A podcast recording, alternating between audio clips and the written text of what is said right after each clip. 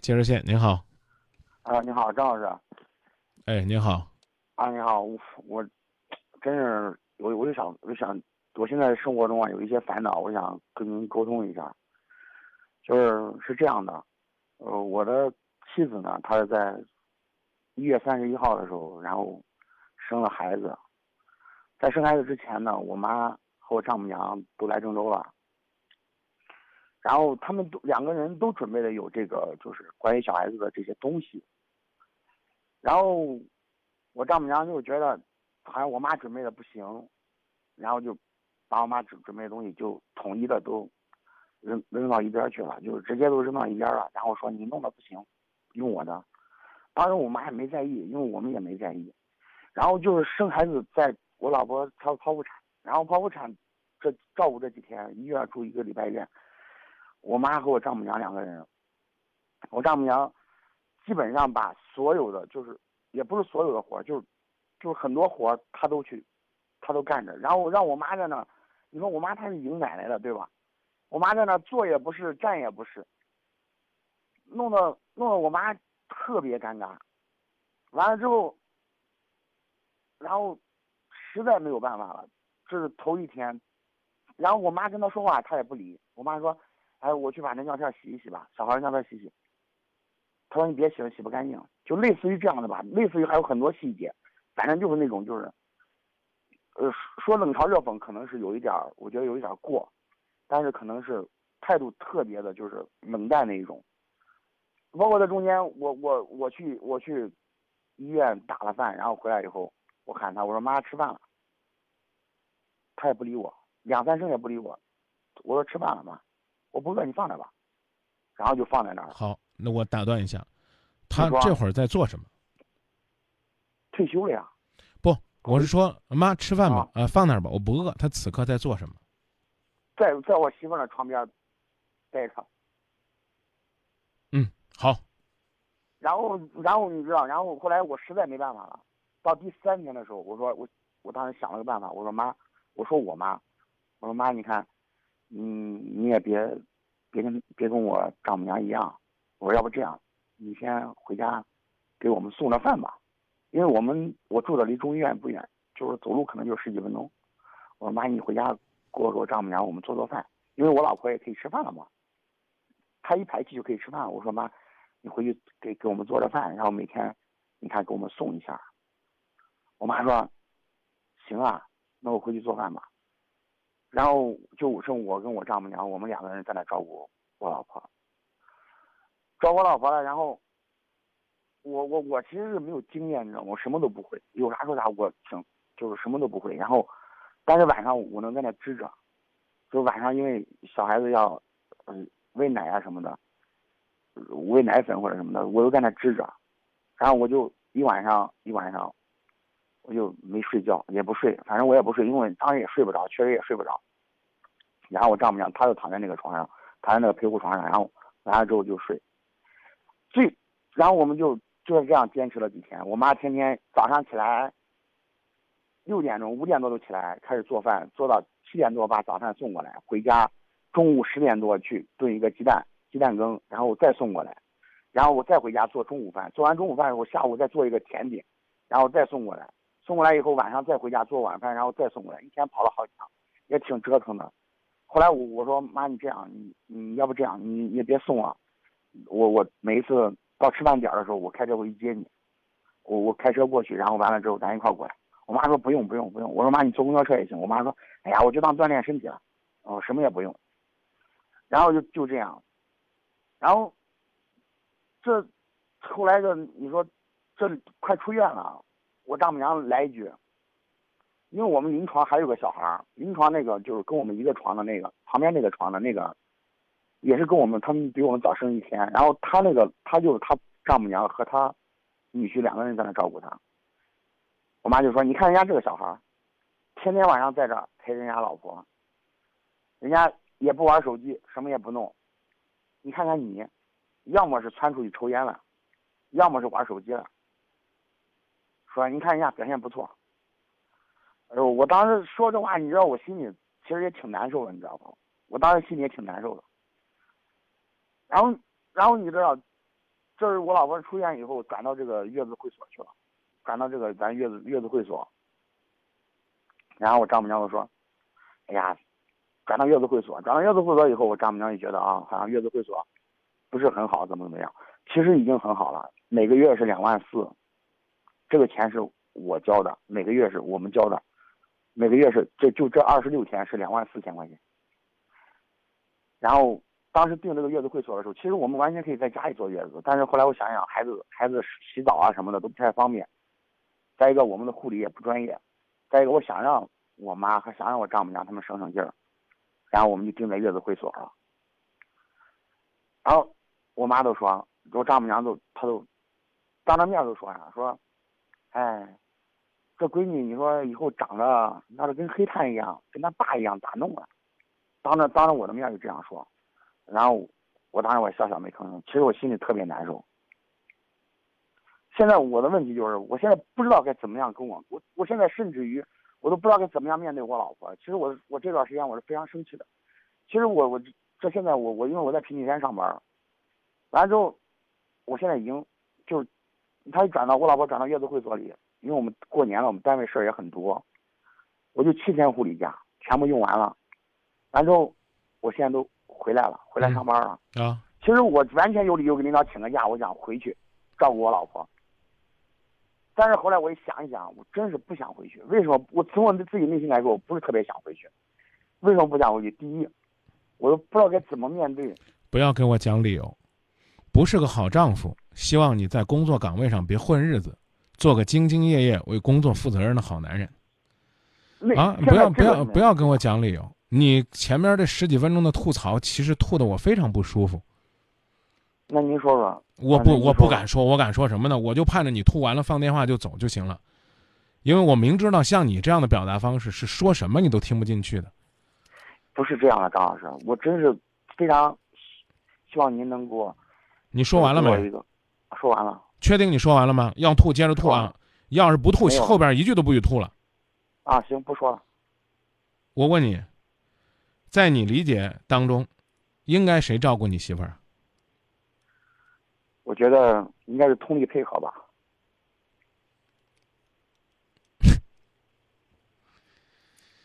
唉，你觉得你岳母没有通力吗？我觉得，我觉得他，我觉得他至少是没有把我妈放在眼里，我是这样想的。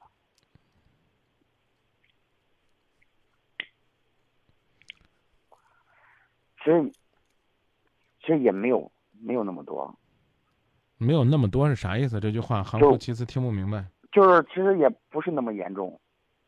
我现在想想，我也当时也能理解他的心情。可是刚是剖腹产，可是刚刚你表现的不是那样。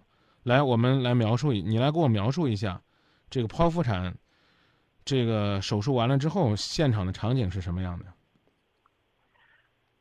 完了之后，孩子先抱出来。嗯，孩子先抱出来以后，当时进手术室的时候，我、我妈还有丈母娘，我们三个人都在那门口等着。嗯，然后我们就坐在那儿。嗯，然后我爸，我爸不停的打电话。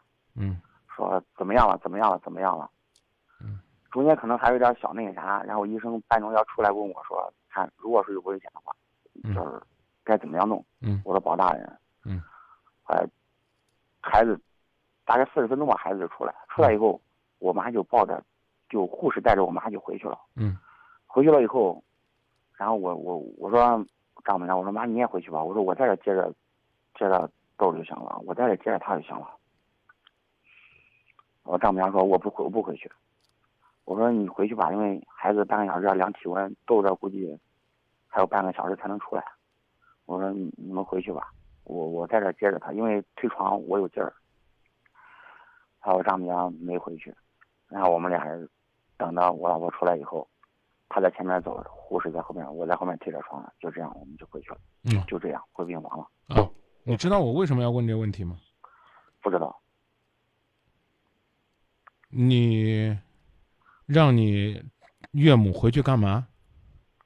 我我不是孩子刚出生的时候要量体温呀，然后要喂水呀。就类似于这样很繁琐的事儿。那不是有你妈的吗？我妈在那儿是不错，但是我想着他们俩都回去，我一个人在这陪着，我一个人在都挺好的。因为她出来，你像我老婆出来，她刚肯定估计意识不是很清醒，她肯定想见到我，然后我就想着我在这儿陪着。我要说没多远，我要说你是个混账，可能有点骂人，但我一定要说你是个浑人。为什么这么说呢？听清楚啊，嗯，听清楚。当产妇被推进产房要生孩子那一刹那，当产房的门儿被打开那一刹那，男人关心的是自己是不是当父亲了，抱出来的这个究竟是儿子还是女儿？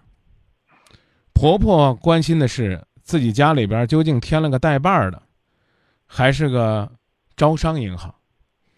但岳母关心的是我女儿手术如何，缝合如何，身体如何。你以为你是疼你岳母，你让她回去休息，她就会回去休息吗？更何况你这个浑人的表达方式是去，请和我妈一起配合，给我儿子你外孙儿。量体温，喝水。你觉得说这话不混吗？你赶紧哦，你快点你不应该这个表示吗？你觉得我说错了吗？没没没。我重新再给你个机会。啊，我我我们来配合一次。你和你妈关心的是生出来这个孩子健不健康，但那个妈妈更关心她的孩子健不健康。明白吗？快快说哦，这知道吧？这这这恍然大悟的才行。你表达的方式是回去看着我儿子去，当然没我这么强硬啊，口气可能比我这好听得多。这说明什么？就算你内心深处的潜台词是您在这儿操心也帮不上忙，您还是回去休息休息吧，还能给我妈帮点忙。你觉得这是爱吗？就算你是用爱的方式说妈，你都守了俩小时了，你回去休息一会儿吧。那妈妈或者叫你的岳母在这儿坚守着，那一样是一份爱啊！啊，是啊。您讲了半天，我听，我给您连续发了三条微博，在第二段里边我说，哎，我说我说你这小伙子还挺聪明的，你学会了让妈妈回家里边儿，这个然后做饭、送饭，啊，后来呢，你表达了你妈有多累。且问，如果换成你妈在医院全程守候？那你岳母回家做饭就不累了吗？那再问，别急，再问，如果是你们家的厨房，是你岳母在那转悠着更方便，还是你妈在那转悠着更方便呢？再问，第一个问题是说说，你觉得媳妇儿坐月子应该谁照顾呢？你说通力合作，错，应该你照顾，因为你有七天假，你想休还能休。最后呢，你美其名曰的说呀，我不愿意见到这种烦恼的景象，这确确实实是一种让人幸福的烦恼，因为婆婆和岳母都抢着照顾自己的媳妇儿和孩子，都在自己孩子还没有出生的时候，用心的给孩子准备了那么一大堆的东西，乖。你讲了那么多，我给你发了三条微博，哪句话是说我谢谢我婆婆操心了？没有，就因为她的强势，或者说她说了几句话，然后呢就把所有的东西给抹杀了。你岳母说说耶，这孩儿将来，这这别长得跟他爹那么黑呀。你咋不会说话呢？你搁那生闷气。河南话说的多地道啊，黑孩儿咋了？黑孩儿还娶个白妮儿了，黑咋了？还说明结实。千金啊，张老师，我你让说话不让？我还没说你千金呢，啊，小姑娘现在黑，将来长得白，像他爸这么黑也没问题。该说话不说话，在自己肚子里边生闷气，小肚鸡肠，不能说你是卑鄙小人，起码你也不是个宽容的大丈夫，啊，美其名曰的说呀，我为了不生嫌弃，我回去单位躲清静去了，我能休假我就不休了。你要是全心全意为人民服务了，我给你点赞。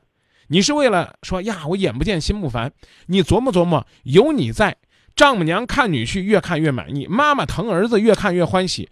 你们这两个老人之间还有个桥梁，你让他们俩直接冲突、直接矛盾，你于心何忍呢？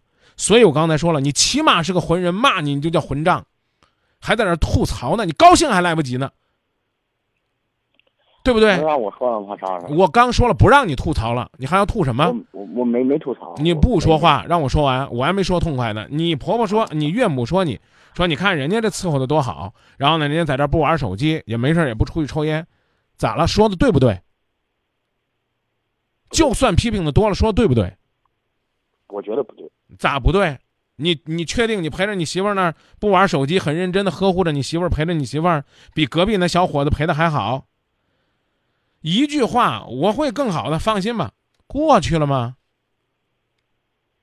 你你你你看你自己又不放下，然后呢心里边还不舒服，当时呢还说不出来，说的方式呢又不会轻松幽默豁达的表达，你自己在那生闷气。你岳母把活都干了，干的你妈都抢不住活，最后还落一肚子埋怨。这我找老太太用，这这这才叫掏力不落好呢。唯一的就是说他可强势，他光嫌我妈干的不好，光嫌弃我干的不好啊，然后说我黑，你黑不黑，哥们儿？你跟你媳妇儿比，你俩谁白？我男人正常肤色啊，张老师。我就问你，你跟你媳妇儿，你俩谁白？我肯定他白啊。你告诉他，黑是健康色。你看人家还专门到沙滩上晒呢，不说这句话咋地？就是黑了。哎呀，他当老人了，我不想跟他。不想跟他，你你你敢你敢跟他犟，我就真骂你混账，那就不孝了，对不对？老人说句话咋了？我不想，对，我不想跟他犟，自自己调整。给你一分钟时间，要么说你准备怎么办，要么继续吐槽，你选。呃，我说句实话，张老师，我现在，你说我我其实我自己内心的想法啊，我现在的想法就是，首先我现在的想法就是。我这边还是就是可以这样来说吧，我我我这样来说，我简单来说，我现在就是我以前如果对我丈母娘和对我老丈人是一百分好的话，说句实话，从我这一次来说，至少我的内心要打八十分了，不会再像以前一样了。这是其一。我我先我先我先告诉你，听听这句话啊。这叫坏良心。一会儿再给你解释为什么说这么重。就往下说说，往下说第二条吧。第二，就是我现在也，第二就是我该做的，就是我自己该我做的，我还是会去做。我说在孝顺父母这一方面啊，我我一直都端的一一碗水端的很平。我给我爸妈买一千块钱东西，我也会给他爸妈。能不能别跟我提钱？花花两花两万六租个月子房，不一定呢，就比呢花五千块钱请个月嫂在家里边温温馨馨的幸福多少。然后呢，没有请月嫂，一家人齐心协力，也不比那个差多少。我只能佩服你们家经济条件不错，仅此而已，别的我也没觉什么啊。你就说我对我父母是一百分的心，我对他们以后就是八十分的心，我就理解了。别用钱来衡量，因为你有一千万，你你你要用有一千万。你呢？一年给老人家身上花一千块钱，那那叫抠啊！你要是呢有就那一万块钱，你给老人家花一边花一千，那你真算挺挺孝顺的了。别拿钱这个数字不解释，我刚告诉你，我就给你一分钟，你已经用完了。我还是那句话，别再别在那接着往下说，一会儿我再跟你说为什么说那句话坏良心。其他的我就想着，大概就是这样了，因为我觉得我自己。还有一次，还有一还有一条，我打算跟我岳父好好的谈一次，因为这个事儿，我觉得我需要跟他去沟通，否则的话我肯定调整不过来。我需要去跟我岳父好好的沟通一次，或者跟我岳母好好的坐那沟通一次。我告诉你，关于这个问题，我告诉你，你要是沟通，基本上就属于找事儿。我不支持沟通，当然你愿意，你随意。好吧，那不是不是，那是这样，张老师。如果我不沟通的话，你说，这日子以后还长着呢。自己消化啥长着呢？我刚都告诉你，你明哥要跟你讲怎么做了，就差让你拿拿手机录音，拿拿纸拿笔记着了。问，结婚也三年了，之前是这样吗？之前每一次我丈母娘来，直接直接回答我是不是这样，就说不是就行了，起码没没没这么耿耿于怀，要不然三年前都打电话了。哼，以前的事儿我都没放在心上。嗯，就这一次，就生孩子这一次，扎住，扎住，情那所所以嘛，你看，以前也不咋地，然后这一次放心上了，还是你自己要解决啊。这第一，第二，我再问你，你所谓的一百分与八十分，是你？对你这个岳父母这个个人的评价呢，还是你对他们的付出呢？我觉得应该是付出。我那我继续说，这叫坏良心啊。呃，举一个例子啊，听懂听不懂随你。啊，我能听懂啊，那么你不一定能听得懂。你喂孩子要用国外进口的辅食，老人家就觉得馒头、玉米粥就最好。而且那个馍呢，还嚼一嚼才喂给孩子，你觉得呢？这其实是口腔里边细菌的传染，你觉得要为这事儿起争执了，值不值？不会。要为这事儿起争执了，值不值？不值，我不会。打住啊！我跟你讲啊，那同样都是为你的孩子好，人家家里边养个外毛，那么用心，你还在那扣人家的分儿。你可以说，因为我岳母的强势，我对他这个人从一百分降成八十分了。我觉得可以，没问题。说明呢，过去你们经事儿少，在事儿上看到这个老人家的某种意义上的独断专行。可是你说呢？说我以后对他呀，我过去一百分对他，我现在八十分对他。以前你没添孩子，老人家没来帮忙，你还对人家一百分呢。老人家来这儿帮忙的，帮的过了，就算是无心做了坏事儿，那。起码也是帮你家养孩子的，咱说句难听话，孩子跟谁姓？要跟你丈母娘姓，那算你丈母娘强势了。我只说这么多，希望你也不要跟我解释，我也不要再扩大了。我只能告诉你，因为这事儿，你可你甚至可以去跟他们谈，但我明确告诉你，谈也谈不出来什么。你比如说，你说这个岳母啊，就就是你这这我占你点便宜啊，谁也占不着啥便宜啊。你就你就假如说我是你丈母娘，你说你咋跟我谈吧？我就说，我肯定会说，我说，我说妈，这个前段时间这个孩子，真是让让你这边费心了。那是应该的，那是咱自个儿的孩儿，谈啥费心呢？不能歪气啊，女婿。我说，我说，但是我说妈，你看，我说，我反正有话，咱当讲不当讲，我我是有有一种感觉。我说，你看，我妈也在这儿，我妈其实内心也是非常想照顾这孩儿啊，孩儿啊，你妈可能就生你一个啊。然后呢，我呢，这起码我生了个闺女。你们家添个闺女，我觉得我养闺女我有经验。我呢比你妈年轻点儿，我想让你妈多歇歇。我就我这人就比较强亮啊，我就抢着干，拦着干。我的目的就是让我这亲家母多休息休息，能省点心啊。我说，我说妈，还有个问题，我肯定，这这他要这样说的话，我肯定什么都不说了。啊，那那那你去，那你去试试吧。啊，我我我我我估我估计呢，你最好也就弄个这个结果。还会我还会再我还会再给他抛出来第二个问题。啊，你抛你抛我来回答。我我今天我今天要干不过你，我我我 我过年前我我我我我就觉得真是没有快乐和幸福可言了，说吧。不是不是，呃，我我还会跟我丈母娘讲，我说妈，你看，嗯，我这这是我第一次当爸爸，这也是我亲闺女，我真是我觉得她像我。可能我长得不是特别好看，他像我，确实，以后可能会长得不好看。我说，但是妈，咦，这个孩儿，这个孩儿，你咋这小心眼儿呢？黑呀，黑是咱孩子的健康色。我那么说呢，就是跟你开个玩笑。我可。真没有想到你还往心里去啊，孩子，你真是个孩子呀！你岳母我这么大岁数了，跟你开玩笑说呀，这孩子千万别长得跟他爸一样黑呀，他要不像你还麻烦呢。这孩子他就得像你，没想着这么一点小事儿，你都小肚鸡肠往心里去了，真是让丈母娘啊，哎呀，算是高看你了。我还真觉得这事儿跟跟好啊，你要是以后这事儿都在意啊，那我以后光夸这孩儿白，啊。光夸这孩儿好看，但自己的孩子怎么会嫌弃他不好看呢？哎呀，你真是，哎呀，这小心眼儿，真没想到，我我闺女跟你过了三年，我一直觉得你是个大气的男人呢。哎呦，这这这这，你你你你你你你太往心里去了。好了，我给你对付完了，我我就问你，你还能咋着我？我你这两件事，第一件事，我告诉你，我抢着拦着，我这人就强势，我就是想多干点你能骂我吗？你最多说呀，你抢的有点太强势了，你让我妈心里边有点不舒服了。哎呀，我咋没想到你妈这心眼子这么小呢？就又成你们家锚定了。好呀，妈，你怎么能说这孩子黑？这个您就不高兴呢？我不高兴了吗？